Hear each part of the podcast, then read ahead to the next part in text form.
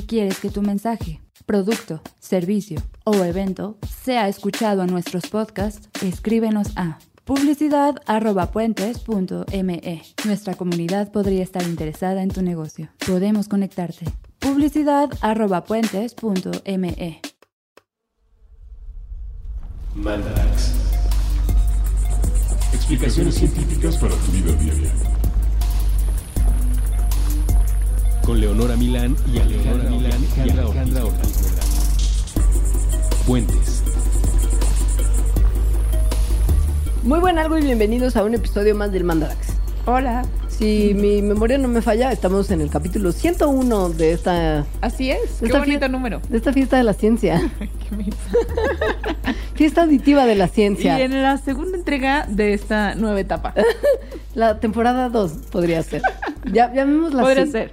Porque Oh. como ahora lo único que yo quiero es ver series en la vida, ya no Ajá, tengo otra ajá. aspiración, entonces ya quiero pensar todo en temporadas. Ok, puede ser la temporada 2, en Ajá. donde se nos ha unido Sofía. Sí, ya les habíamos contado en el Mandarax número 100 que ahora afortunadamente para nosotros tenemos una productora que nos hace muchos paros y nos ayuda a que Mandarax siga existiendo en formato de audio, aun cuando tendríamos que estar trabajando en el proyecto súper secreto. Sí, lo estamos haciendo. Sí, muchísimo. Mira cómo estoy trabajando en mi máquina de escribir invisible. Tu, tu, tu, tu, tu. Hoy traemos un tema bien bonito. Es muy bonito y muy, muy de que usted está viviendo ahí y no sabe. Ajá. Y muy de que nos han engañado con cómo funciona la evolución. Y la vida en general. Sí. Y nos hacen creer que todos estamos solos. Es un tema muy hippie en realidad. Pues sí, es como, sí, como de Pachamama, ¿no? Como de, como todo de está Gaia. conectado. Ajá, sí, sí. sí. El tema es la simbiosis y en particular, bueno, vamos a hablar de cosas de simbiosis normal, pero de una simbiosis muy, muy, muy hippie, Ajá, muy ajá. la comunidad, que es la simbiogénesis, que es un proceso, bueno, probablemente sea un proceso evolutivo importante. Tal vez. Sí. No es simbiosis como le dicen en su agencia de publicidad o corporación, como de tenemos que hacer simbiosis todos para trabajar como un equipo de manera orgánica. Seguro hay muchas empresas que se llaman simbiosis, ¿no? O que usan la palabra simbiosis de forma indistinta, como sin entender muy bien qué significa. es normal. A ver, no los juzgamos. Es normal que la gente use términos que no saben qué significan. Es Lo muy vemos normal. Todo el tiempo. Es común. El internet está construido a partir de eso. y gente que critica a otra gente en Twitter. Pero le vamos a ayudar con el término de simbiosis. Fíjense que todo parte como de la idea de que sí, los organismos en muy Pachamama Gaia Style estamos interactuando los unos con los otros en muchas formas. Algunas no tan pachamama, Y algunas no tan buenas y algunas no tan malas, sino solo interacciones. interacciones. Por ejemplo, puede haber interacciones de cooperación, puede haber interacciones que beneficien a ambos especies o miembros de esa interacción. Una en la que uno daña al otro Muy frescamente. Una en la que otro uno se come a otro. Una en la que nomás están chill y no ni uno beneficia, ni uno daña, ni nada, sino solo están. Entonces, la simbiosis puede ser cualquiera de estas interacciones, o sea, buena, mala o neutral. Con el particular detalle de que es una interacción muy, muy, muy cercana. Ajá. Normalmente, porque hay que poder este, sentarse y, y pensar las cosas de manera ordenada y organizada, normalmente las interacciones que están englobadas dentro del gran concepto de la simbiosis son una de tres. O mutualistas, que son básicamente todos nos ayudamos, nadie daña a nadie. Sí, los dos nos beneficiamos. Ajá. Parasitismo, que es uno beneficia al otro y el otro la pasa fatal. Y comensalismo, que es uno gana más, pero no le está haciendo nada al otro. Ajá. O sea, Sí. como que el otro es de, eh, En- dentro del parasitismo está la depredación, o al revés, ¿no? Un parásito es un tipo de depredador. Ujú. Sí. Solo silencioso y malo. Bueno, Como el, como, sí, el, gu- como el ajá. gusano que vive en su pancita. Se Ajá, está alimentando de las cosas que usted se come y le está dando diarrea y usted no lo sabe. Y no puede hacer nada porque ahí está y así. Y entonces si usted no toma desparasitante, ahí va a vivir y usted se va a enfermar. Ahora, la clave de la simbiosis es que los organismos que están interactuando dependen mutuamente o al menos uno del otro para su sobrevivencia. Es decir, han estado evolucionando durante probablemente millones de años en esa interacción, tanto que ya la existencia de uno depende de la existencia de otro. Esto no es como usted y su relación de pareja disfuncional en el que se ya llama codependencia. Exacto, ya llegaron a ese estado en el que creen que no pueden vivir en el uno sin el otro. Esto es real. o sea, hay, hay, situaciones en la naturaleza en la que eso pasa. Hay muchas. Muchas. Y hoy les Sí. vamos a platicar de un montón. Incluso de las que nos trajeron aquí, básicamente. Porque es muy loco, todo empezó con la simbiosis. muchos millones de Hace años. muchos millones de años. Sí. La cosa con la simbiosis es que la gente en general es como, bueno, aquí está la simbiosis del pez payaso, que es como Nemo con las anémonas, que pues siempre están juntos porque el pez payaso tiene como una capita aguadita, gelatinosa, mocosa, que le permite estar en la anémona. La anémona es venenosa, entonces no le pasa nada, la limpia cuando camina y la anémona le provee de alimento. Entonces sí, no más que eso es claramente cuál es un organismo y cuál es el otro. Claro. ¿no? Uno es una anémona, otro es Nemo. Aun cuando, pues, Nemo viene en anémona, ¿no? Ta, ta, ta, Sí. Poniendo el Nemo así. en anémona. Ya sabes cómo. Sí. Pero hubo, hubo hace mucho, mucho tiempo una relación así que fue súper importante para la vida como la conocemos. Y básicamente irreversible, que es muy loco. O sea, Ajá. imagínense que ustedes en su relación condependi- codependiente se unieran de una forma tal que ya después no hay forma literal física de separarse y vivir separados. Esto se le conoce actualmente como la teoría de la endosimbiosis y la propuso una mujer. Bueno, hubo otros antes que la propusieron, unos hombres, pero no los vamos a tomar en cuenta. Porque la verdad es que No, bueno, porque escribieron unas cosas y quien proveyó, proveyó más evidencia y ya la hizo como una teoría tal cual fue Lynn Margulis, que tal vez la han escuchado porque es famosona. Entre otras cosas, fue esposa de Carl Sagan. eran Eh, la power couple de la ciencia. Super power muy couple. tremenda. Sí, ajá. Sí. Entonces, pero ella era medio hippie. O sea, en realidad esta historia sí inicia con una hippie. La- Con una jovenzuela hippie. La oportunidad que tuvimos los alumnos de la Facultad de Ciencias de ver a Lynn Margulis en nuestra facultad hablar y que Ajá. llegara además en hippie, porque ella es hippie. Un chalequito de- bordado de flores. Ajá, fue una cosa muy Sí. bonita. Entonces, esto fue en los 2000. Imagínense cómo era en el 66. Usaba lentes de Janis Joplin, Sí. pero, pero para ver, no oscuros. O sea, sus lentes para ver eran gigantes, así como de búho, y usaba como bermudas, pero como, como con tela así como Ajá. muy aerosa. Ajá. Padrísimo. Hay Sí. unos videos suyos donde te explican la endosimbiosis, que es como de wow. no Entonces estoy poniendo ella nada era atención. una mujer, era joven y era hippie, en un mundo de científicos, hombres viejos, que estaban como muy clavados en que la evolución, es decir, el origen de nuevas especies, ocurría sobre todo por competencia, como lo hemos escuchado mil veces, ¿no? Las especies compiten entre sí. Eh, ¿no? Y, y los individuos de una misma especie compiten entre sí también. Entonces llega esta morrita, porque en realidad era muy joven, hippie, a decir, ajá, a decir, oigan, no, yo creo que en realidad hay veces que cooperan y cooperan tanto entre especies que eso da origen a otras especies. Es como, "Ay, claro que no, maldita hippie, estás loca. Y pum. Publicó, bueno, trató de publicar un artículo con estas ideas y la rechazaron en 15 revistas. Al final la publicó en la número 16, que es una revista rarísima, en donde yo creo que nadie más ha publicado en estos 70 años. Por lo menos nadie, nadie o sea, no, no se ha publicado nada así de relevante. No, no, por supuesto que no. Entonces, él, está bien padre lo que ella dijo, porque estaba estudiando como la bioquímica y la fisiología y la morfología de células eucariontes, que las células eucariontes son como las que tenemos nosotros, y todas las cosas que no son bacterias. Son células que tienen núcleo, que tienen una membrana y que tienen organelos, como tal vez recuerden de sus clases de secundaria y prepa. Organelos con membranas independientes. O sea, como que adentro de la célula hay separación de membranitas que delimitan una cosa de la otra. Uno de estos organelos son las mitocondrias, que son súper importantes. Las mitocondrias hacen la energía de la célula, es decir, convierten el oxígeno en ATP, a lo que se le conoce como respiración celular. Y una cosa muy particular de las bacterias es que no son como ningún otro organelo. Tienen una membrana propia que se parece a la de las bacterias, Las mitocondrias. a las mitocondrias. Sí. Ajá, sí. Tienen su propio ADN, poquito, pero, pero tienen. propio, que quiere decir que no, no corresponde a nada más de ADN del cuerpo de la persona que tiene esas mitocondrias, solo tienen ese ADN, esos organelos de las Ajá. células, nada más. El resto del ADN, como saben, está en el núcleo de las células. Y bueno, en realidad, si las ves en una foto que les podemos poner en la bitácora, se parecen un montón a bacterias de, del tifo, además. O sea, unas malas. Ajá, sí. Entonces, eh, Lynn Margulis vio esto, también vio que los cloroplastos de las células vegetales, de las células de plantas, que son estos organelos que hacen la fotosíntesis, se parecen un montón a otras bacterias que son las cianobacterias. Entonces, lo que me estás diciendo es que los dos organelos de las pues células de los organismos un poquito más complejos, por decirlo de alguna manera, que se dedican a producir la energía que mueve esos organismos, en realidad son muy parecidos entre sí y muy parecidos a otros bichitos que tienen la capacidad de producir su propia energía para sobrevivir. Así es. ¡Qué raro! ¡Qué coincidencia más loca! Ajá, entonces ella escribió eso y le dijeron, no, estás loca, además lo escribiste en una revista que está rarísima. este, claro que no.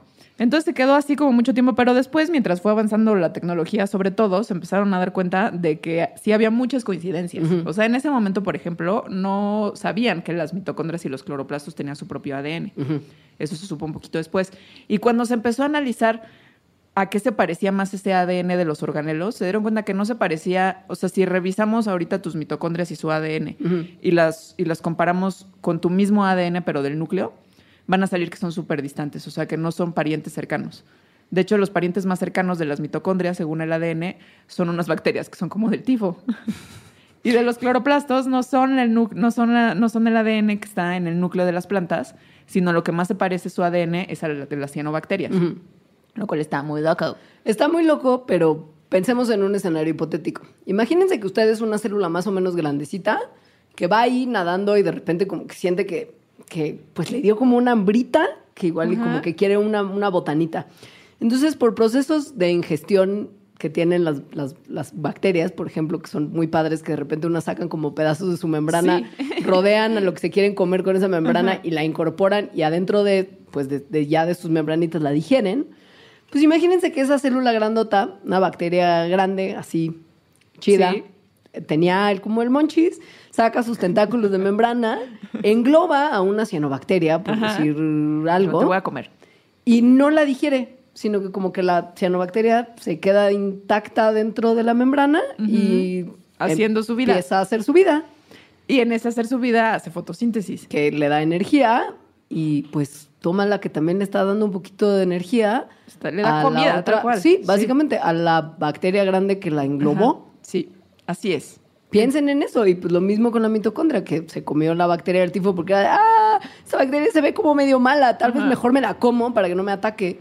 O tal vez la bacteria del tifo era un parásito. Exacto. Que se le metió y dijo como, bueno, mejor aquí me quedo. No me está, no me está, Ajá, no sí. está, no lata. Y fue una relación que benefició a ambos.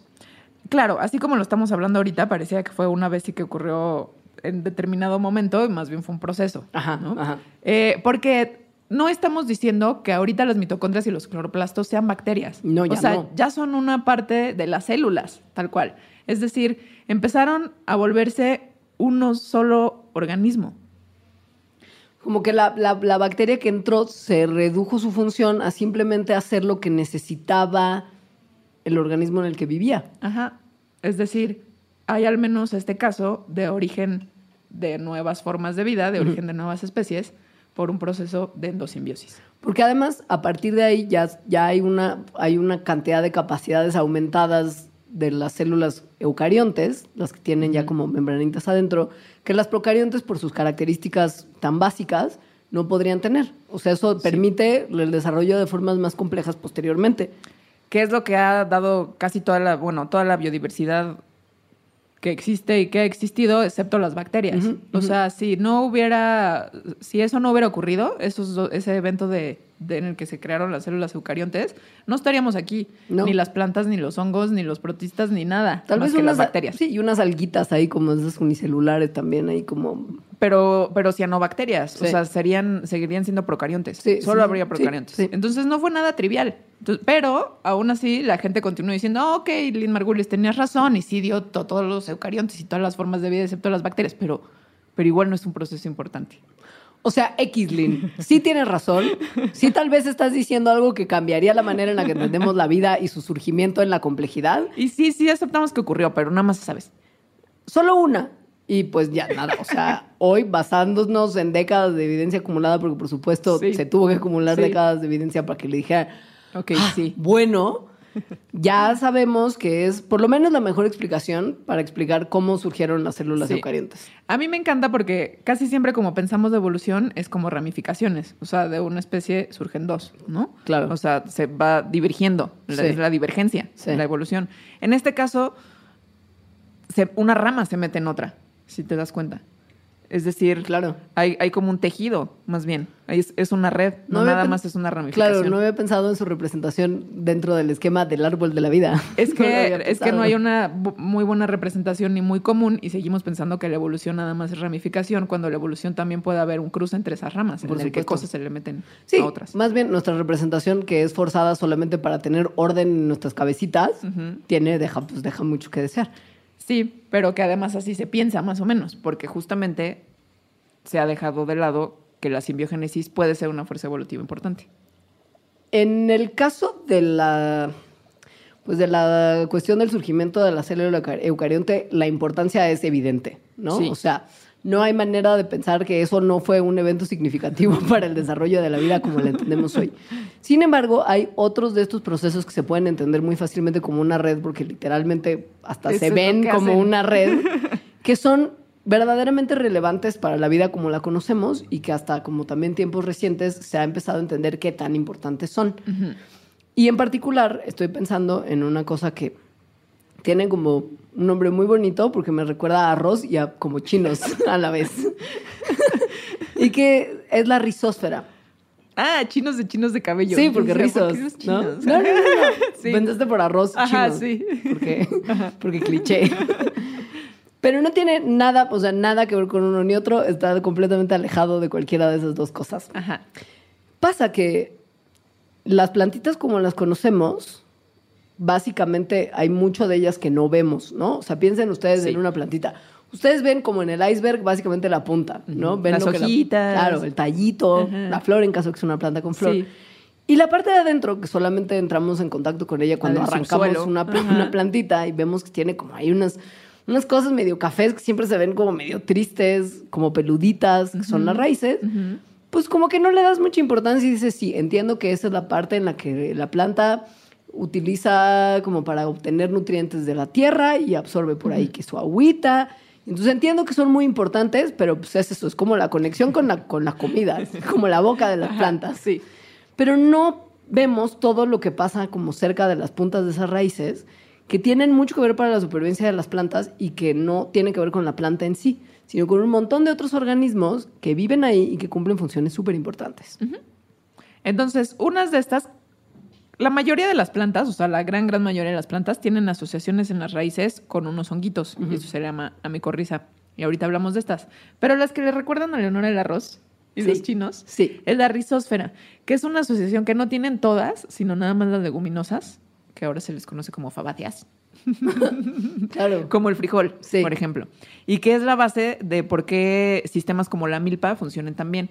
Entonces, las leguminosas tienen en sus raíces una asociación con unas bacterias que se llaman rhizobium, que hacen, les ponemos una foto en la bitácora, en las raíces hacen como unas bolitas, unos nódulos, Sí. donde viven unas colonias de esas bacterias muy felices. Usted como que puede arrancar una plantita de frijol y verá que tiene unas bolitas. No verá que hay adentro, pero es eso. Ajá, son colonias de rhizobium. Y rhizobium es súper importante para estas plantas y en realidad para todo el ecosistema, todo lo que hay alrededor de, de ellas, porque fijan nitrógeno, lo cual es algo que las plantas no pueden hacer en sí. Es decir, hay, hay hidrógeno, en, digo, nitrógeno en el medio, pero en una forma en la que no es agarrable por los seres vivos. Entonces, em, rhizobium sí lo puede convertir en amoníaco que el amoníaco sí es amoníaco, ¿no? Sí. Sí. Que el amoníaco sí lo pueden metabolizar las plantas y entonces así pasa a toda la cadena, incluidos nosotros después. Que está increíble. Sí, exacto, porque el nitrógeno lo necesitamos para vivir. Este es un caso que se puede ver literal en el laboratorio, pero hay otros que, que, o sea, bueno, y usted se arranca el frijolito, pero hay otros que ha costado un poquito más de trabajo entender y ver, y que sin embargo tienen así como una importancia espectacular para justo el buen desarrollo de las plantitas, y que justo es lo que habías mencionado tú, que tiene que ver con el honguito El honguito. que eh, vive en la raicita. Micorriza, del, del, del griego mico, hongo, risa, raíz. Chico debería ser chango. Sí, pero no. Grecia dice no. Es una interacción entre un hongo que vive en la tierra y la raíz de, de la plantita. A diferencia de rizobia, ¿no? Bueno, como Ajá. de esta interacción del rizobio De bacteria. con, que de Ajá. bacteria con legumbre, el momento en el que hay asociaciones de como mi- micorri- mi- micorrísicas, no, no sé cómo sería. Sí, supongo que sí. ajá. No, bueno, Sí. como de micorrizas, no hay como una especi- especificidad tan grande. O sea, son como, como, Casi todas las como plantas. universales, Sí, ajá. prácticamente. Sí. Ocurren en básicamente el 80% de las plantas que Ajá. conocemos. Sí. Y la primera asociación que se dio fue hace muchísimos años, o sea, más de 400 millones de años. Esto quiere decir que básicamente las plantas Desde siempre. desde siempre han tenido esta asociación con, con los honguitos. Ajá. Y por eso están tan distribuidos. Por eso prácticamente todas las plantas los tienen. Estas micorrizas le ayudan a las plantas a agarrar agua, a agarrar algunos nutrientes como fósforo, como zinc, como cobre. Y eh, el favor que le hacen las plantas a los honguitos es que les proveen de comida. Es decir, Ajá. del carbono que hacen en la fotosíntesis. El, el azucarita que, que sacan El azucarita. Del, del producto Ajá, de la sí. fotosíntesis. Entonces es una relación en la que están cooperando. Es todo decir, el mundo está todo bien. Ajá.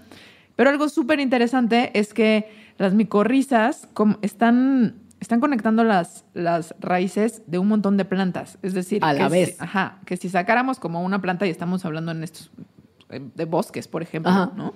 O sea, como a un árbol y viéramos sus raíces, sus raíces no están totalmente diferenciadas de otro árbol porque están unidas por esta red de micorrizas que están por arriba de ellos. Y eso, que hablamos en un mandarax de háblele a su planta, provee como una como un internet de Sí. las plantas.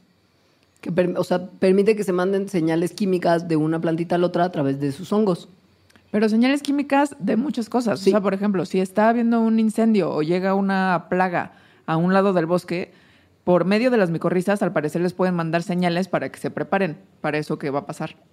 O si hay como una plantita que está sufriendo porque no tiene nutrientes y está enferma, las otras pueden mandarle nutrientes que sí están produciendo para que esté mejor.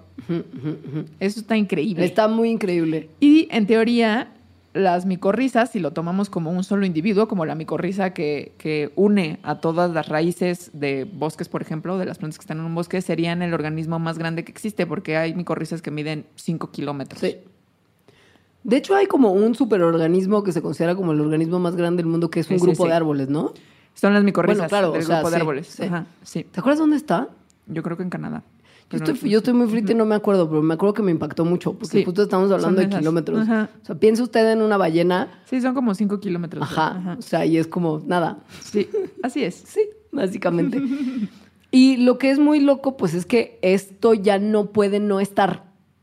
Ajá, que se relaciona con lo que decíamos de la endosimbiosis, que bueno, aquí sí podemos decir cuál es el ADN del hongo, cuál es el de la planta, ¿no? Está claro que es un árbol, que es un hongo, pero, pero es eso, ya no pueden no estar. Entonces, como que los límites entre qué es un individuo se comienzan a volver borrosos cuando empezamos a analizar la importancia de las relaciones simbióticas. Exacto. Hay otros casos que son un poquito más tangibles, si lo ponemos así. Si usted no quiere pensar en superorganismos de 5 kilómetros conectados por una red de hongos subterránea que manda señales químicas entre sí, porque le parece que en algún momento esto es muy loco y de ciencia ficción, hay unas cosas que usted probablemente ha visto, porque seguramente en sus prácticas de, de biología o de ciencias naturales o algo así lo hicieron, Sí. observarla porque es muy Sí. interesante, que es, es mucho más aterrizable entender este fenómeno y literal verlo con tus propios ojos. Y no solo el fenómeno de, de cómo pudo haber ocurrido varios eventos de endosimbiosis, Ajá. sino también a mí me habla mucho de cómo nuestros conceptos de, por ejemplo, qué es un individuo, qué es un animal o qué es una planta, de- son súper torpes. Claro. Pues son como muy primitivos y, y- y Son unas desarrollados. cajitas claro. en las que no cabe la naturaleza. Exacto. Que, o Es- sea, no, no, no se puede, la naturaleza no se puede ajustar a nuestras definiciones. Exacto, aunque queramos. Vamos a hablarles de Euglena, que es la planta animal. La planta animal. la planta animal que sacó de onda a la gente que trataba de hacer calificaciones. De Sí, clasificaciones. Es como de, ¿pero dónde la vamos a meter? Bueno, Euglena es una cosa que usted puede literal ir a cualquier acuario de barrio y comprar Euglena. Es una como planta verdish, sí, ¿no? Como medio babosita. Yo estoy recordando Euglena Ajá. de cuando yo tuve que hacer prácticas con Euglena. Es como una, Sí. sí, como una especie de, pues, como una alga. Como, como visualmente, ¿no? Como, Pero es que creo que esa no es Euglena, la que estás diciendo. ¿no? No, se llama diferente, no me acuerdo cómo. Bueno, El, pues, el odia. El- Elodia. Ajá, la, la de los acuarios es Elodia. ese, no era, ese no era un bar de cervezas de la Condesa donde podías tomar también. cervezas Elodia. Elodia o algo así. No, Euglena es unicelular. Ah, sí, cierto. Ajá, Sí, sí. que- pero también te la piden mucho, como Sí, en prácticas. y así. porque la puedes ver Y literal en, tu microscopio Sí. de la de la, Sí, de la sí, sí. secun, o sea, Ajá. no necesitas mayor. Sí. Entonces parece como una amiba, es decir, es un organismo unicelular, pero que nuestra clasificación de siempre querer ver algo que se mueve como un animalito, la gente luego piensa que es un animalito. Y eso pensaron desde hace mucho tiempo las personas que lo estaban viendo y clasificando la vida. Entonces decían, ah, se mueve y además come, es decir, agarra como otros Como nutrientes del microorganismos. exterior, ajá. No solo nutrientes del exterior, sino puede ser depredadora Claro. de otras cosas más chiquitas, ¿no? Va y las engulle. Como lo que les contamos de la bacteria, como que la rodea, Ajá, rodea lo que se quiere comer y lo incorpora. Sí, y ya lo digiere. Entonces decían, ah, pues es un animalito microscópico. Pero luego resulta que Euglena hay veces que es verde. Tiene cloroplastos, que es lo que le da de repente el color verde a la plantita, Ajá. porque la clorofila, ya se acordará usted de eso de su clase. Y básicamente esto le significa la capacidad de hacer fotosíntesis. Ajá. Entonces decían, oh no, que no era un animal, pero la fotosíntesis solo la hacen las plantas. Pero también las plantas no comen cosas del exterior como englobándolas. ¿Qué podemos hacer? ¿Qué es? Entonces dijeron, vamos a hacer otro reino. Es más fácil que pelearnos por encajarla en una sola. Y así es como se creó el reino de los protistas. Porque Es- había organismos que no sabían si poner en el animal o en el vegetal. Básicamente el reino protista es el reino de las obras. Lo que no cabe cómodamente en ningún otro lado, lo meten a protistas. Ahí vive, feliz. Digo, porque generalmente lo que no encaja cómodamente en nuestras definiciones originales Ajá. tienen ciertas características en común. Sí. No muchas y no, no todos. Hay muchos tipos de organismos en el reino protista, muy diversos y muy distintos entre sí. Pero pues sí son como chiquitos, medio microscópicos, ajá. unicelulares. Sí. Ahí están, unos que parecen bolillitos. Pero sí está muy chistoso que el origen de ese reino se haya sido de ¿qué hacemos? El basurero. O sea, así es como, No sabemos Ah. dónde ponerlos. ah, mételo en ese cajón, no lo quiero volver a ver. Ahora, Euglena tiene una cosa súper interesante, Sí. que esos cloroplastos que tiene no son como los cloroplastos de las plantas, ni de las bacterias que tienen, bueno, ni de las bacterias que hacen fotosíntesis, ni de otras algas, Ajá. porque son cloroplastos que tienen doble membrana. Entonces, creen que no solo una, ¿no? Como los cloroplastos de las plantas. Entonces, lo que creen es que hubo otra endosimbiosis en los ancestros de Euglena. Es decir, era ya un eucarionte con sus mitocondrias y ta, ta, ta, y había otros eucariontes con sus cloroplastos y ta, ta, ta. Y Y entonces- uno de esos con cloroplastos se metió a uno sin cloroplastos, se hizo una doble membrana, porque tenía Ya algo membrana uno de cloroplastos, la membrana dos de él ser un ser vivo independiente. Y de repente. y eso dio origen a los cloroplastos de Eulena. Lo que es muy loco de Eulena es que, pues, decide, bueno, no decide, pero si está en luz, hace fotosíntesis. Si lleva mucho tiempo en la oscuridad, pierde los cloroplastos y es cuando empieza a comer otros organismos. Exacto. Es como, "Uh, esto ya no me sirve. Entonces, al menos en el linaje de Euglena, la endosimbiosis no ha pasado nada más la vez de la mitocondria y la vez del cloroplasto, sino una tercera vez de los otros cloroplastos. Y hay otros protistas que son así, y hay otras algas que son así, sobre todo los que tienen otros eh, pigmentos, que no son la clorofila para hacer fotosíntesis, al parecer ese es su origen. Porque hay pigmentos de un montón de colores. Por ejemplo, hay pigmentos rojos que básicamente sirven para cuestiones muy similares que hacen que los organismos que los contienen sean rojitos, como las, Las algas algas rojas. ¿Te parece que hacemos una pequeña pausa y luego hablamos de otro threesome? Sí, Porque, ¿no? Porque este de Eulena es como un- Sí. un, threesome endosimbiótico. como una matrusca. Exacto. Ajá. Entonces vamos a hablar de otro trío amoroso de la naturaleza, que ese también usted lo ha visto mucho, sobre todo cuando camina en el bosque, como hace Alita en Valle de Bravo. Así hago. Ahora volvemos.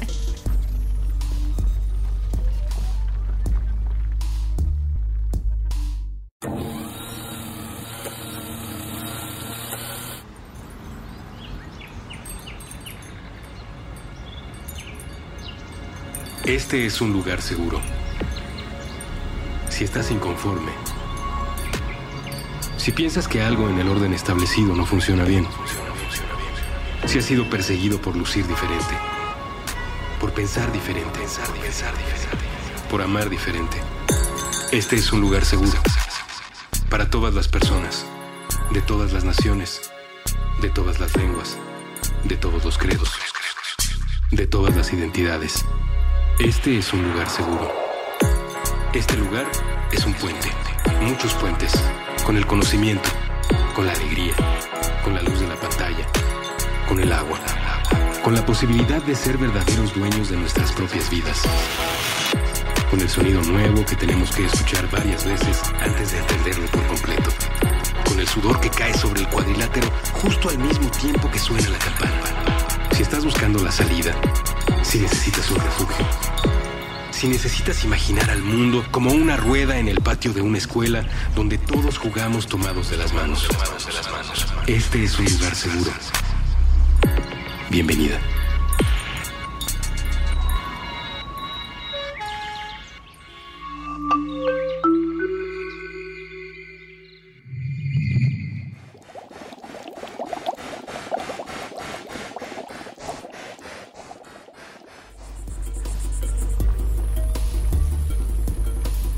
Hola, ¿cómo están? Ya volvimos. Volvimos a hablarles del poliamor en la naturaleza. del poliamor codependiente de verdad, del bueno. Que dio origen como su sacón de onda, porque este también fue un sacón de onda Sí. para la gente que lo estudiaba, a la palabra simbiosis. De hecho, a la palabra simbionte. Sí. Les vamos a hablar de los líquenes. Ubique usted justo el, el bosquecillo de su preferencia, la Marquesa, el Chapultepec. Ajusco, Chapultepec. Sí. De repente como que los tronquitos tienen unas cosas como grises pegadas que parecen como si la pintura de una casa vieja se estuviera descarapelando. Ajá, hay veces que son como en forma circular, hay Ajá. otras veces que tienen como ramificaciones que parecen como una plantita. Sí. Y sí, son como verdosas, grisáceas, aunque hay amarillas, hay de varios colores. Como kale, como si, como si el tronco tuviera pegado kale Sí, blancuzco. Un poquito así. ¿no? Ajá, sí, sí. Estas cosas son líquenes. Y mucha gente cree, y mucha gente creyó, seriamente científicos, pues, en el pasado, que eran plantas y estaban dentro del reino de las plantas. No, no, no era raro pensarlo. Tienen como que por lo menos a simple vista muchas características que justo nos hacen pensar en, en kale. Sí. Pero en 1868, un botánico suizo se dio cuenta de que eran organismos compuestos. Es decir, que no solo había una parte fotosintética, sino que más bien lo que le estaba dando la forma así macroscópica era un hongo. O sea, de planta no tenía nada. De planta no Nada, nada. nada. Exactamente. Ajá. Los líquenes son una asociación simbiótica entre hongos y algas. Entonces, el alga son microscópicas, pero se les mete como al. Bueno, no- se unen de cierta Sí. forma al hongo y da esta nueva forma. Aquí lo muy interesante es que el hongo por sí solo tiene una forma muy distinta y el alga por sí sola son células. Ujú. Nada más. O sea, pero- son unicelulares. Pero juntas crean algo completamente nuevo. Ajá, y hay 25 mil especies de líquenes descritas. Eh, o sea, es- y además eso es como el 25% de todos los hongos descritos. O sea, la ajá. diversidad que estamos hablando que ha surgido de estas asociaciones es enorme. Ahora, piensen que esto, este tipo lo pensó en 1868. Parece fácil, pero sacar de la necedad de meter todo en cubetitas ordenadas y cajoncitos donde sea planta, animal, que se hacía en el siglo XIX, que alguien hubiera dicho, no, es que hay uno que caben los dos, porque Neulen era y donde lo metemos. y además no solo es este dualismo planta-animal, es los organismos solo son una especie. uno u otro. Ajá. O sea, no hay, no hay posibilidad de que sean dos. Y aquí no era como, justo como Euglena, que era, pues, ¿dónde lo meto? Pues abre el otro cajón. Ajá. Acá es, pero este cabe en dos cajones distintos Sí. a la vez. En el Sí. cajón de los hongos y en el cajón de las algas. pero no. Pero pues no, la naturaleza a veces es así. Ajá. Entonces se inventaron un nombre justo para llamarle a este tipo de cosas, que es simbiosis, que significa viviendo juntos. Ujú. Surgió la palabra gracias al estudio de los líquenes. Lo que es muy bonito es cómo funcionan en realidad este como organismo compuesto de otros organismos, que es básicamente que el alga usa el sol para hacer nutrientes y darle de comer al hongo, mientras que el hongo lo que provee son minerales, agüita y refugio para el alga, como que le da casita, servicios. Hace como- la forma, tal cual. Sí. como la infraestructura, como, como Sí. los servicios que usted paga, el teléfono, el Sí. internet. Eso da el hongo y el alguita vive ahí feliz y le trae de comer. A mí lo que se me hace muy impresionante es que lo que reconocemos como especies, que son las formas diferentes, eh, sí dependen de estas diferentes asociaciones. Por ejemplo, un hongo, si se junta con un alga, tiene una forma distinta y se le reconoce como una especie de líquen, pero ese mismo hongo, si se junta con otra alga, Es tiene una especie claro. completamente distinta y se le llama diferente también. Pero es un líquen al final del día considerando Sí. el tipo de asociación. Sí, sí, pero son diferentes Sí, especies. claro. Y la, lo que las está haciendo diferentes es su asociación. Claro. Es muy importante que ustedes sepan que los hongos no pueden alimentarse por sí solos. Son como nosotros. Son como nosotros. o sea, el no hongo, pueden hacer su comida. Exacto. El hongo tiene que alimentarse de algo más. Por eso de repente es tan fácil que... Parásitos. Exacto. Que, que establezcan relaciones Sí. parasíticas con, por ejemplo, la piel de sus pies. Cuando le da la tiña a Pedis. Entonces, bueno, pasaron 150 años y la gente ya se estaba como acostumbrando a como, ok, si existen estas cosas que en la asociación forman una especie distinta, está bien, porque son, porque son los líquenes y Ajá. ok. Pero entonces había un estudiante que, que decía, a ver, esta bacteria, digo, esta alga con este hongo, hay veces que da un líquen, una forma, y hay veces que da otra. Y no hay explicación para eso. Y como que no como que no los puedes hacer cómodamente en el laboratorio. O sea, si juntas como al hongo que, que forma parte de ese líquen y al alga, como que los tratas de juntar, como que no, no, amar- no amarraba en los experimentos que estaban haciendo. Entonces esta persona hace poco, poquito tiempo, unos siete años, dijo, bueno, voy a ver si lo que está pasando es que están prendiendo diferentes genes, ¿no? Como, como hacen las especies en diferentes momentos, ¿no? Expresando diferentes cosas y por eso se ven distinto. Entonces empezó como a escanear los genes y no, tenían los mismos genes y, lo, y estaban expresando los mismos, ¿no? No había como una diferenciación en este caso. Ajá, ajá. Entonces ya en su desesperación dijo, voy a buscar genes de lo que sea de otros hongos. Y pum, que se encontró que había genes de un hongo que nunca habían visto que hiciera una asociación con líquenes. Que en realidad básicamente era porque tampoco lo habían buscado. No. O sea, No, porque en realidad los hongos mm, típicos de asociación con líquenes se llaman eh, ascomicetos. Hay otro tipo de hongos que se llaman basidiomicetos. Entonces empezó a buscar genes de basidiomicetos y se dio cuenta que sí había. Y que esto no era un error, ¿no? Que no había contaminación, ta, ta, ta. claro. Eh, lo que estaba haciendo diferentes estas formas de líquenes que tenían el mismo hongo y la, y la misma alga era un tercer hongo, como tipo una levadura, que estaba como escondidito entre la esponjita que, que se ve al interior de, de los líquenes. Y que estaba produciendo una sustancia que le servía también al, al- al organismo que vivía en el poliamor, que era como un, un- un ácido, ácido bulpínico, que fue lo que en realidad lo notó.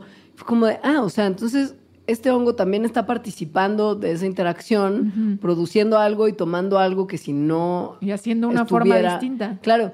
Y que justo por eso entonces trataban de formar ese líquen en el laboratorio y no amarraba, porque faltaba un ingrediente clave, Exacto. que era otro Entonces, organismo. Los líquenes no son una asociación entre dos especies, son una asociación entre tres. Y además tres que son muy distintas, porque si usted cree que por decirles que son dos tipos de hongos, estamos hablando que es como el champiñón y el hongo porcini, que dices, pues es- sí, son dos tipos de hongos, pero son muy iguales. El reino de los No. hongos es la cosa más loca del mundo y hay millones de tipos que hacen cosas muy distintas entre sí. Y entonces era como si, como, o sea, le- literal, no son, no son seres tan similares. Eran como... No, son muy diferentes. Ajá. Ajá. Entonces, nada, y ahí viven felices, literal, como de amor en condominio. Ajá, sí, haciendo por simbiosis diferentes especies, que les podríamos llamar así. Ese es como el par de ejemplos más claros de, de seres que nosotros, porque en nuestra ingenuidad y nuestra incapacidad de reconocer la complejidad aún en formas más simples, digamos, son interacciones son de organismos más sencillitos. Ajá, que decimos, bueno, es que algas y hongos. Es una cosa microscópica que se comió otra cosa microscópica, sí, da igual. O de repente se juntan y se ponen a vivir en el mismo lugar y pues el hongo les sirve de casa y ok. Ajá, X. Sí. Pero para su satisfacción y para que usted pueda comentar en sobremesa, le vamos a dar otros ejemplos de otros bichitos que ya son más observables. eh, y Que ya son más cercanos a nosotros. Exacto. Al menos. Es decir, animalitos. Sí, el animalito como tal. Y en particular les queremos platicar de la interacción entre un calamarcito y una bacterita. Un calamarcito muy bonito. Muy muy bonito bonitos. porque tiene como muchos colorcitos y manchitas increíbles. Entonces resulta que este calamarcito vive, vive como en la superficie y es un animalito nocturno. Entonces, cuando está nadando y si hay algún peso un depredador que está abajo de él, pues ese peso depredador ve para arriba y obviamente va a haber una silueta en forma de calamar y se lo va a comer. Claro. Entonces, una adaptación que tiene este calamar para que eso no le pase es que en su lo que sería su pancita, o bueno, Sí. la parte que da hacia abajo, no- ajá, Sí, digamos su eh, pancita para camuflajea la luz que está llegando de arriba, O sea, como que él emite luz de alguna forma, como que se como parece a la de la luna, la bioluminiscencia, como a las estrellitas. sí. Imagínense que, pues sí, como que prende foquitos, como de, de- de serie de arbolito de Navidad, y esto parece que es el cielo estrellado, entonces si el depredador voltea en la noche y No ve como la pancita con lucecitas del calamar, Sí. dice, no hay un calamar. No veo una el- silueta es el negra. outside. Exacto. Entonces, eso lo hacen porque tienen como unos cavernitas especiales, que así nacen los calamares, Ajá. muy complejas en realidad, que tienen una estructura similar a la de nuestros ojos. Es decir, con una cosa parecida a un iris y a una cámara. Ahora, lo muy interesante aquí, si es que eso no era súper interesante, es que la luz en sí no la producen los calamares. La producen unas pequeñas bacterias que se llaman Vibrio fischeri. Ajá. Estas bacterias uno podría pensar que viven adentro del calamar, ¿sabes? Como su serie de foquitos navideños y ahí está para siempre. Y pues básicamente el calamar le ofrece ciertas cosas y la bacteria le ofrece otras, como en el caso de los líquenes. Dices, ahí están, toda la vida, no se separan. Pero Pues no. no. Todos los días, o más bien todas las noches, los calamares van a lugares donde son muy abundantes en estas bacterias y como que nadan por ahí y entonces las bacterias se les meten a estos, estos receptáculos que tienen en el manto, que es como se llama la piel de los calamares, para hacer su trabajo. Y luego en la mañana la Cuando, sacan. exacto, en respuesta a la luz del día. El calamar dice, bueno, ya está, y saca el 90% de la bacteria que tenía y la deja en el agua. Ajá. Y entonces, pues la bacteria llega a la arenita, re- así echa el chilax todo el día, se reproduce, crece, y cuando el calamarcito vuelve a salir de noche, ya hay una población nueva de bacterias para llegar otra vez al condominio de la pancita del Ajá. calamar y prender sus foquitos y distraer a los depredadores. Aquí lo muy padre, bueno, hay muchas cosas muy padres, pero algo que se me hace muy padre es que el calamar ya tiene como esos órganos en su cuerpo súper especializados Ujú. que solo funcionan si se le mete esa bacteria. Sí. Es decir, serían totalmente inservibles si no estuvieran. No habría razón de, de- de su estar, es un, hueco ahí nomás. Sí, ajá, Sí. ajá, sí. Y su vida sería sumamente compleja si Bueno, no se estuvieran estas. comerían todos. Claro. o sea. Y entonces, lo que es muy loco ahí es pensar cómo se comunican de alguna manera estos animalitos con las bacterias. O sea, ¿cómo sabe el calamarcito que si se acerca a la arena, esas bacterias, y cómo demonios saben las bacterias que hay que ir a meterse en los huequitos del calamar, para que esta asociación funcione? O sea, ¿hay alguna comunicación entre las células animales y las células de las bacterias? Platican qué ha ocurrido en la historia evolutiva que crea esta como especie de, no piensen en palabras y en un lenguaje como nosotros lo conocemos, pero hay algún tipo de conversación entre estos dos grupos de seres. Sobre todo porque imagínate que vas a un lugar y se te meten a la piel un montón de bacterias. De la nada. Obviamente sí, el sistema inmune tendría que reaccionar de alguna forma. claro. ¿Por qué no está reaccionando? ¿Cómo saben que no es un patógeno? ¿Y cómo saben además a qué hora ir, a dónde? ¿Ya sabes? Hay No mucho, sé, hay mucho es muy misterio. loco, es muy loco. A mí me saca muchísimo de onda. Todo lo que pasa como en las partes profundas del mar me saca muchísimo de onda. Bueno, esto es en la superficie, pero sí hay cosas que pasan en las partes profundas. Que es lo que tiene que ver con, con un pescado que es muy feo. Ajá, y, y muy famoso, ¿no? Como estos pescados de las profundidades que tienen como unas fauces gigantescas con unos dientes de película de terror y un como Una lamparita. como una, ajá, así como una antenita que baja y sube y que tiene luz, ¿no? Entonces eh, que tienen como agarrada como un unicornio, Ajá. ¿no? Como donde el cuerno de un unicornio. Entonces Sí. la bajan y la suben, eso llama la atención como otros pececillos de la oscuridad. Es que, porque además piensen que es un lugar donde no hay luz. Entonces, cualquier luz es una cosa que se nota mucho. Sí, es como "Ah, vamos hacia la luz. Y sí, cuando vas hacia la luz mueres. Nunca vayas a la luz. es la moraleja número uno. Estás en un lugar oscuro, ves una luz, no vayas a la luz. Pero eso no lo saben esos pescaditos, entonces se acercan a la luz y el pescado grande al cual le pertenece la luz en sí se los come. Bajón. Claro que tal vez la luz no le pertenezca al pez en sí. Estos pescaditos básicamente tienen pequeñas bacterias fosfo que se llaman fotobacterias que Son viven sí, que viven en la linternita Ajá. y ellas producen luz porque es lo que hacen, son bacterias bioluminiscentes y pues básicamente este pez tan feo se está aprovechando de que estas bacteritas gustan de vivir en su linternita y producir luz. Ahora, hay varias especies de estos peces y cada una de esas especies está asociada con un tipo diferente de bacterias bioluminiscentes. Es decir, las relaciones son específicas. No es que vayan cachando toda bacteria luminiscente No. y se le meta ahí. A cada sino solo especie- algunas. Claro, a cada Ajá, especie sí. le toca su especie de bacterias. Exacto. Y no se sabe cómo, cómo es que pasó eso. O sea, realmente no, no- nadie ha podido entender si como que las bacterias están nada más flotando en el océano abierto esperando que llegue el pescadillo y las recoja, o si el papá pez del terror con la linternita le hereda a su hijo pez las bacterias ya como, como, como preempaquetadas. Que también está, o sea, si fuera así, está también como muchos misterios porque los peces no nacen con esa linternita, o sea, la van desarrollando mientras se hacen adultos. Y no todos la tienen, solamente la tienen las hembras. Los machos no tienen linternita. Exacto. Entonces, esta característica que es muy, muy propia de estos peces, en realidad no es una característica nada más de ellos, sino de otros organismos, que son esas bacterias. Qué ansiedad. A mí se me hace muy padre. Y o no sea, es... como, como los, la simbiosis, Sí. eso da formas diferentes que nosotros los humanos reconocemos como especies distintas Claro. y características de las especies. Sí, Pero luego con nuestros conceptos es como, "Oh, no, es otra especie, ¿qué hacemos? o sea, literal ese, ese pez lo reconocemos porque todos hemos visto la foto de ese pez con su linternita que brilla. Sí. O sea, lo que lo hace Sí, distintivo Es, es eso, es la es su relación simbiótica, Exacto. en realidad. Lo peor de todo es que estos ni siquiera son los ejemplos más locos de animalitos locos de simbiosis locas. Hay uno que a mí me parece muy, muy, muy extraño. Este a mí es el que más me gusta. Es un nudibranquio, que es básicamente como una babosa marina. Un tlaconete. ¿Qué? los caracolitos sin concha, los slugs en español se llaman tlaconetes. Ah, Yo no sabía eso. Sí, o sea, no es como su nombre científico, es como su nombre común. Pero bueno, es como una babosa, ¿no? Sin conchita. De Marina. esos que, que usted, niño malo, le echaba sal para Ajá, verse retorcer, sí. pero del mar. Sí, son muy bonitas. O sea, Sí. sí, son son sí, son súper bonitas. No son como las, terrestres. No, nada. Este en particular se llama Elicia clorótica. Y cuando Elicia clorótica nace, es café. Es un animalito gusanito café. feo. Sí. Y de repente algo pasa que se vuelve de un verde esplendoroso, con una forma como de hoja. Increíble. Y unos cuernitos, Hermosa. porque además es como un... Híjole, es que es muy, sí, es muy, sí es muy bonita, muy es loca. muy hermosa, sí. Y tiene cuernos como de toro. Sí, entonces nace, es café, pero nace alrededor de unas alguitas. Algas así que parecen como tipo pastitos.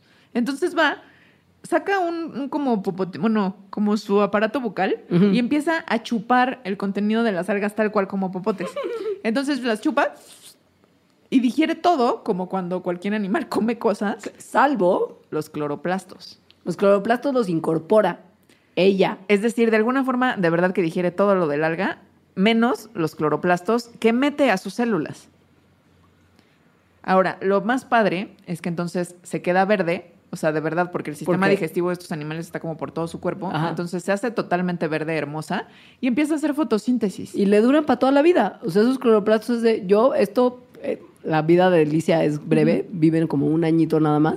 Pero durante todo ese año, esos cloroplastos que, que, Sí. que chupó Se le quedan ahí. y le hacen de comer. De forma funcional. Entonces, no estamos hablando de que chupó a una célula, a un organismo vivo que ahora está viviendo adentro de ella y le hace la chamba, como en el caso del pez y el caso del calamar, sino chupó un organelo, un organelo que en sí mismo no es una entidad viva, ¿no? O sea, no, no, ni siquiera tiene los genes suficientes para funcionar y hacer fotosíntesis. Entonces, No. ¿cómo le hace para hacer fotosíntesis adentro de las células de un animal? Tan, tan. Chan. Pues resulta que esto sí era una pregunta bastante misteriosa y, y la, la hipótesis era, pues tiene que tener el animal la maquinaria genética para darle las instrucciones a los cloroplastos Claro. de que sigan siendo funcionales. Y efectivamente, es decir, esta babosa marina tiene genes para hacer fotosíntesis. Solo no tiene el organelo. ¿Cómo llegaron esos genes ahí? Misterio de la evolución. O sea, ningún animal tiene genes de hacer fotosíntesis. La fotosíntesis la hacen las plantas Claro. y los genes para hacer fotosíntesis solo lo tienen las plantas. Resulta que hay un proceso que se llama transferencia horizontal de genes.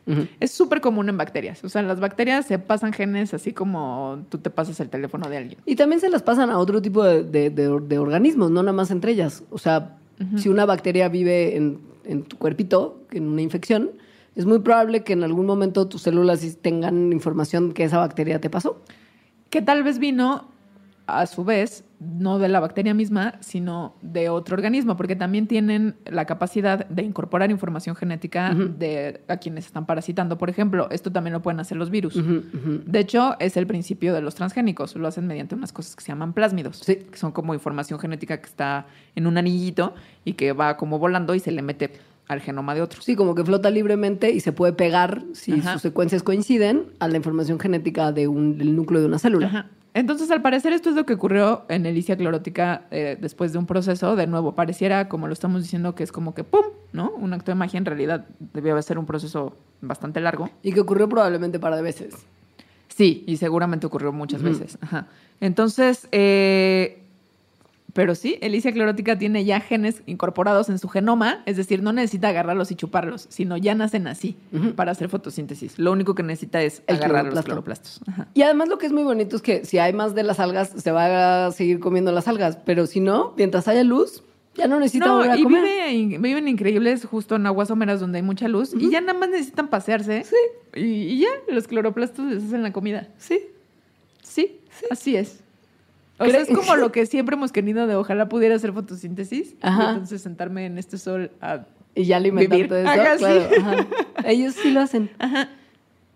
Ahora, seguimos pensando como que las, ok, peces, ¿no? Que además no está incorporado. Esto es como un bicho que es una babosa que parece Es una, hoja, babosa, güey. O es sea, decir, no tiene, no tiene huesos, ¿no? Es una no, la, babosa. no la tendrías como mascota. No sería como, mira, esta es mi Elicia clorótica y acariciando como tu Sí, Elicia clorótica, ajá. ¿no? Podrías tener en una cajita y como en un acuario y ver qué hace durante el día y darle y tampoco comer. le ves como mucha relación contigo, aunque sí tiene. Y como en este pensamiento de que hay animales menos evolucionados o algo así que otros, están de los menos. Claro. Está en el cajón Es como, de- una de- bacteria le pegó como genes que le permitían Ajá. hacer fotosíntesis. Pero O sea, pues es un animal cualquiera. que ni siquiera tiene patas. Nada. No tienen, es como neta como una plancha de babo, de, de, de carnita Es y un ya. molusco. Sí. Vamos a ir a una pausa más y le vamos a hablar además de unos animalitos que son muy bonitos y también muy Exacto. locos en general, que tienen una asociación simbiótica que usted nunca hubiera imaginado, probablemente. Qué sé yo.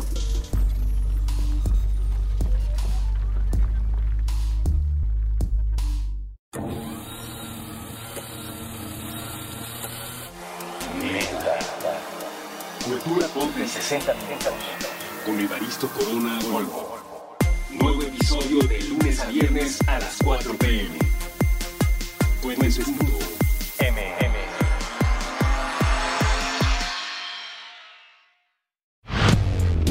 Cortina de humo. Cultura canábica nacional. Con Andrés Vargas Russo. Puentes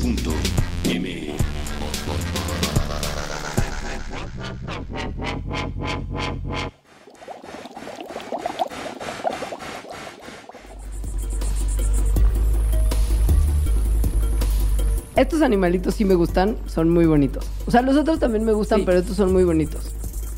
Ustedes tal vez conocen porque hasta pues como la, la imagen del mal, como que los los ¿Del los, los, los asocian con el mal, o sea, como con un animalillo medio diabólico. ¿Ah, sí? Sí, las salamandras no tienen buena fama, como en la leyenda popular.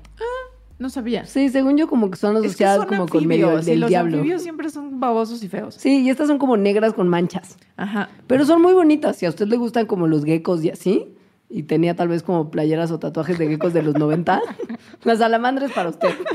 O sea. Aunque no, no- aunque no es un reptil, ¿no? Es un, es un anfibio. No, claro, pero, pero tienen una forma muy parecida. O sea, tienen sí, sus cuatro patitas, patitas, su lindas, colita. sus ojitos bonitos. Sí. Como los ajolotes.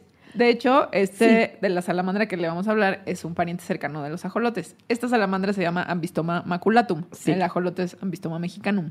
Sí, y sonríe. Sí, estos también. Entonces, Ambistoma maculatum, pues vive feliz, pone sus huevitos en el agua, que se parecen como a los huevitos de ranas que seguro han visto en libros o en la tele o así. O en vivo, tal vez en un charquito. Ajá, como sus embrioncitos ahí donde se, se empiezan a hacer como medio transparentes y se ve adentro el bichito, bebé. Bueno, feto. Como una bola. Se ve como una bolita. Sí. Entonces, no, entonces no hay tanto detalle. Se, se, ve empiezan como. a hacer transparentes. No, claro, sí, Pero tú como a simple vista ves que Ah, tiene no. una cosa oscura Sí, sí. No le ves las patitas No, de bueno. salamandrita. El chiste es que desde hace mucho se sabe que los huevitos de Ambistoma maculatum, en general, en la naturaleza se les encuentra rodeados de un alga, pero como que viven ahí junto a ella. O sea, como que las mamás van y ponen o las algas de repente se juntan, entonces, y hasta ahí todo bien. Lo que pensaban es que el alga, al hacer fotosíntesis, pues está haciendo el medio más rico en oxígeno, lo cual sería bueno para los embriones que están por ahí. No es, no, o sea, sí, pero más todavía. Pasa que Exacto, eso es lo que habían visto y decían Exacto. como, ah, ok, todo normal. Porque además era muy interesante que neta en cuanto ponían los huevecillos, las algas colonizaban la zona Sí. de los huevos en horas. O sea, llegaba a ver así como, ¡Woo!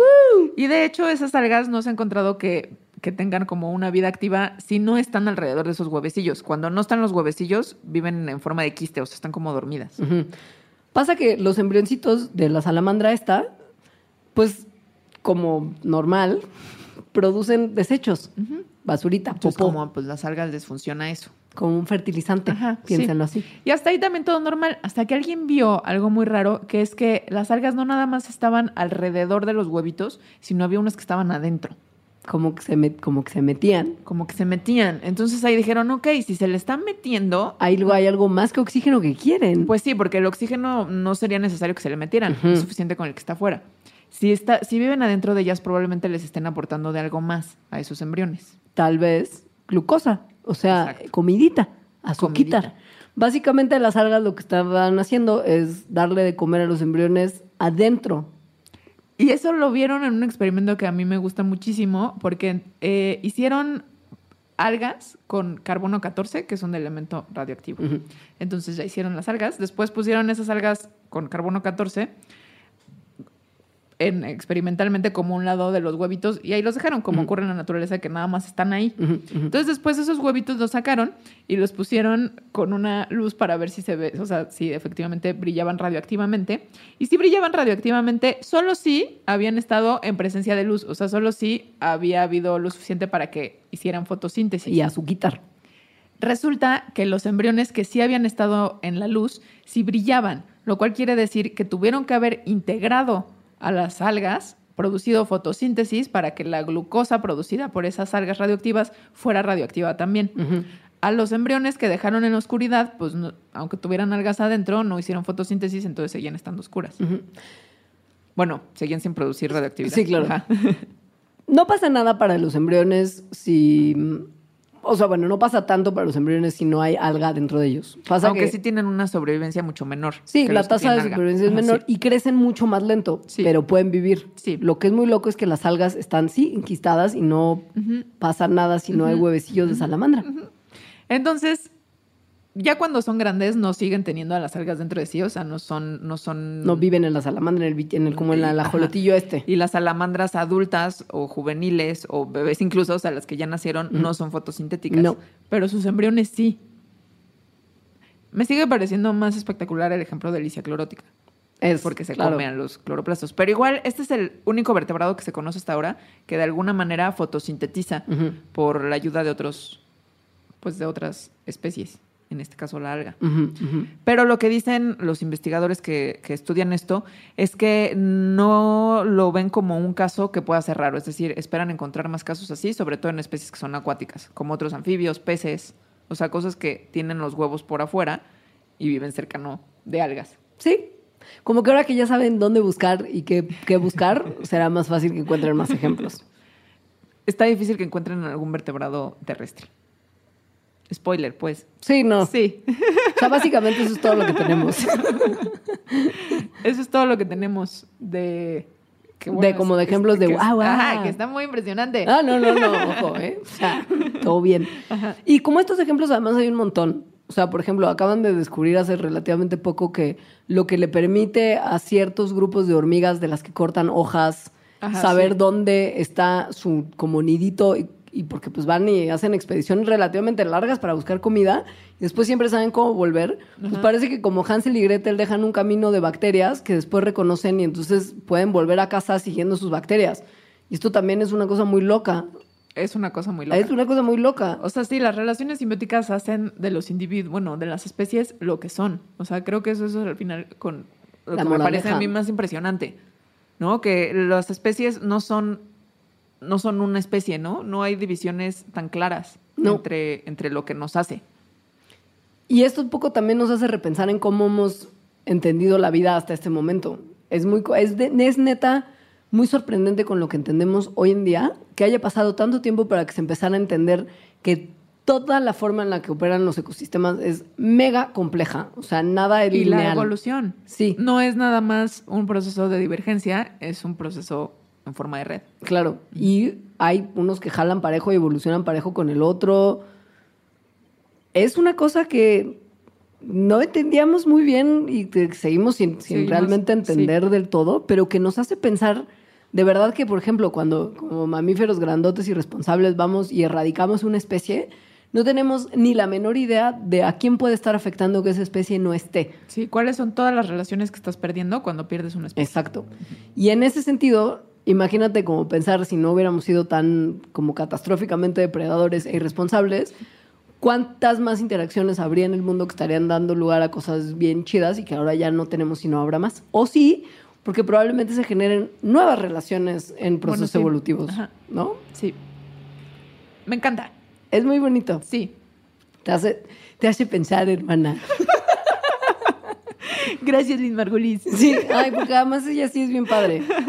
Vean fotos Sí. de Lynn Margulis. Sí. Hasta en la bitácora podemos subirles un videito de esos en los que estaba vestida como Súper exploradora hippie. hawaiana con lentes de Janis Joplin. Y unos pelos chinos. No tenía como una mata china y usaba sombreros de ala anchas y gigantes porque pues y el de sol. repente sí decía cosas demasiado locas, pero sí era una chida. ¿Te imaginas como una cena en casa de la familia Margulis Sagan? Qué padre. ¿Qué conversaciones más Sí, locas? ajá. Como que no te los imaginas hablando de sus impuestos. Así como de, Seguro no Carl, pagaba, ¿ya ¿cómo? declaraste tus impuestos? Oh, no, otra vez. Bueno, niños y niñas, los vamos a dejar hasta aquí. Sí, muchas gracias por escucharnos.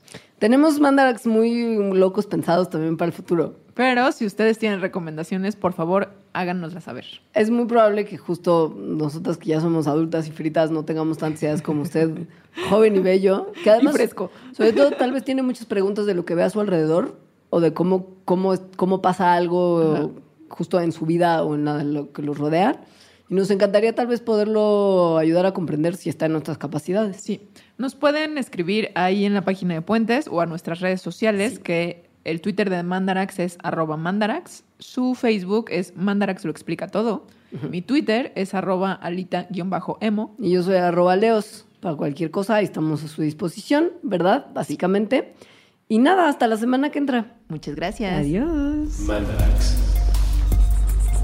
Explicaciones científicas para tu vida diaria.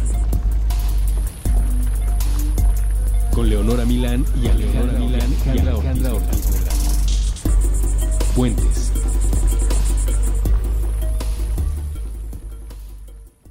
Top Expansión Tecnología. Gadgets.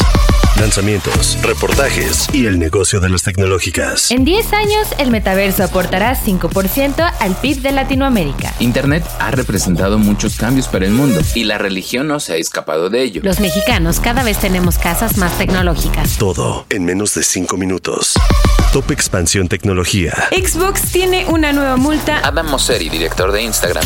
Top Expansión Tecnología. De lunes a viernes a partir de las 6 de la mañana.